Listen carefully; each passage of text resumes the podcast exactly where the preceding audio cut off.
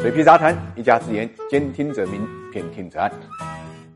大家好，我水皮，欢迎来到 ESG 会客厅。我们今天跟大家聊聊中国移动能不能请马云做独董。大家千万别以为啊，水皮这么说啊是天方夜谭，因为事实上呢，现在有这种可能性。原因就在于国办啊最近转发了关于上市公司啊独立董事制度改革的意见啊，那么证监会呢也配套呢下发了相关的征求意见稿，所以让这个事情呢就成为呢一种可能。因为独立董事要求呢呃上市公司里面三分之一的席位，而且呢国有控股公司。要求超过百分之五十的外部董事。另外一方面，我们也都知道，独立董事制度在中国呢推出已经二十多年了，但是呢，独立董事的独立问题呢一直没有很好的解决。因为从提名的角度来看，独立董事往往就是大股东提名。大家都知道，拿人钱财替人消灾啊，你提名都是大股东提的，你说你在董事会里面能不帮着？大股东说话吗？我觉得从一般的信托责任的角度来讲，好像也说不过去，是不是？所以如果你独立董事不能独立的来发挥作用的话啊，那么所谓的监督啊、监管啊，基本上都是免谈的，就成为摆设了。所以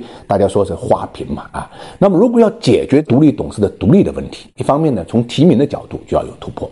那么这一次呢，除了传统提名之外啊，多了一项中小股东的维权机构可以代位提名，这当然是一个进步了啊。但是水皮觉得还不够，实际上呢，应该。呢，成立专门的独立董事的筛选推荐机构，这样呢，让大家有章可循。从制度安排上，大家就知道可以怎么做，而不是说中小股东维权机构想起来了或者有需要了才这么干。如果是这样的话呢，制度上还是没法得到保证的。所以水皮过去也一直说，成立一个独董委员会，由独立董事根据上市公司的需求来筛选呢，具备独立董事资格的独立董事进行推荐。当然，最后呢，聘用不聘用还得由上市公司决定。另外一方面，如果薪酬能由独立董事委员会会统一支付，而不是由上市公司支付的话，那就更好了。独立董事很明确，代表的是中小股东或者说社会股东对于大股东进行监管，从角色上面就给他做了一个。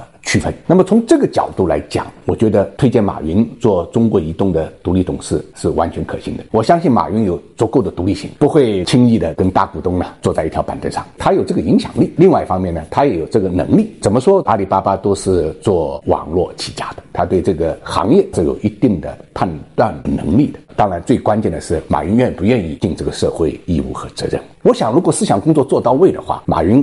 应该是能有这个觉悟的，要不咱们做个呼吁，马云呢，建议把社会责任代表中小股东来做一回中国移动独立董事，给我们打个样。